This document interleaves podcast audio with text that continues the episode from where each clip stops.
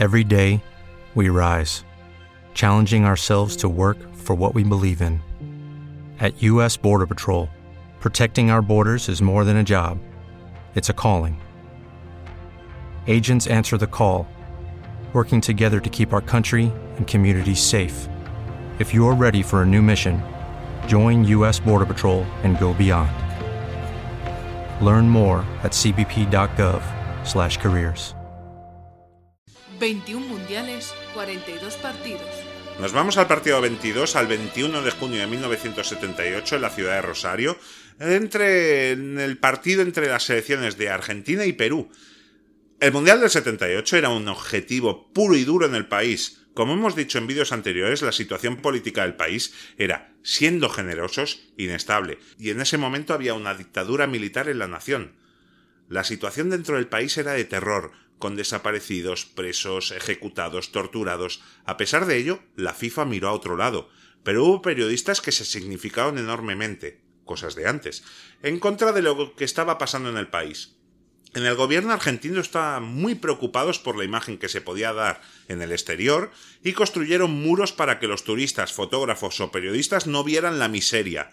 Y mientras se celebraban los goles de ese campeonato, a pocos metros de distancia del estadio, estaban argentinos gritando, no de alegría, sino de dolor por las palizas recibidas por los torturadores del poder. A todo esto, por primera vez se intentó preparar con antelación la selección argentina y en el 74 accedió Menotti al cargo de seleccionador. Durante esos cuatro años preparó a conciencia al equipo y lo hizo no teniendo absolutamente nada en tema instalaciones, organización, etc. Solo los jugadores y su fe, que volvió con el flaco, ya que antes de Menotti ir al combinado al biceleste era casi más un castigo que un premio, y en esa época se cambió todo eso. Esa selección, que dejó fuera a Maradona de la lista de 22, tenía un equipazo con jugadores como Fillol, Pasarela, Tarantini, Gallego, Bertoni, Ardiles, Hauseman, Luque, Mario Kempes, que con casi 24 años llegaban en un gran momento. El grupo del organizador, en este caso, no fue fácil, fue muy difícil, con Italia, Hungría y Francia.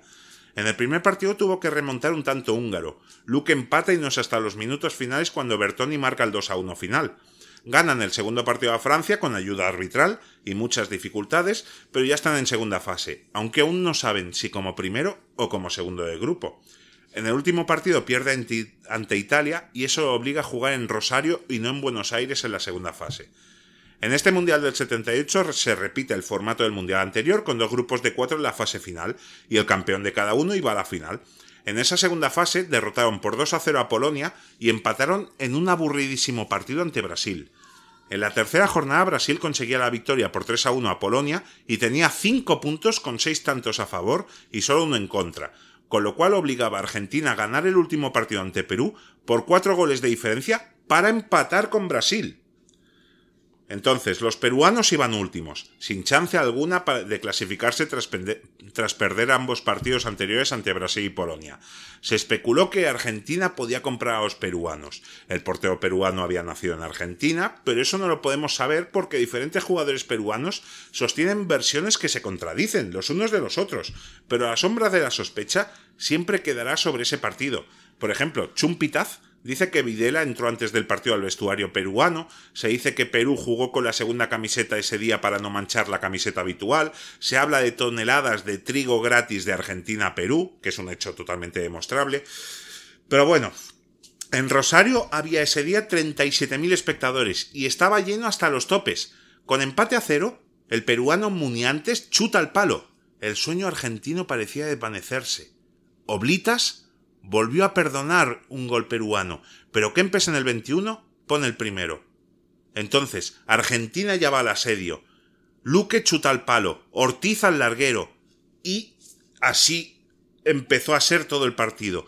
Tarantini de cabeza, algo raro en el conejo, marcaba el segundo en el 43, y así se llega al descanso, pero en el 49 Kempes marca el 3 a 0 y Luque un minuto después marcaba el 4 a 0. Ya estaban empatados Argentina y Brasil y aún quedaban 40 minutos. Argentina siguió atacando y el milagro llegó en el 66, cuando Houseman marcaba el quinto tras una gran jugada de Ortiz. El árbitro se comió un penal para el biceleste en cada parte y a falta de poco más de un cuarto de hora, Luque ponía el 6 a 0 definitivo. Seis goles que sirvieron para que Argentina llegase a una final 48 años después y una duda sobre si esa victoria fue limpia. Una duda que dura hasta el día de hoy. Si quieres saber más sobre la historia de los mundiales, sígueme. What if you could have a career where the opportunities are as vast as our nation, where it's not about mission statements, but a shared mission? At U.S. Customs and Border Protection, we go beyond to protect more than borders from ship to shore, air to ground. Cities to local communities, CBP agents and officers are keeping people safe. Join U.S. Customs and Border Protection and go beyond for something far greater than yourself. Learn more at cbp.gov/careers.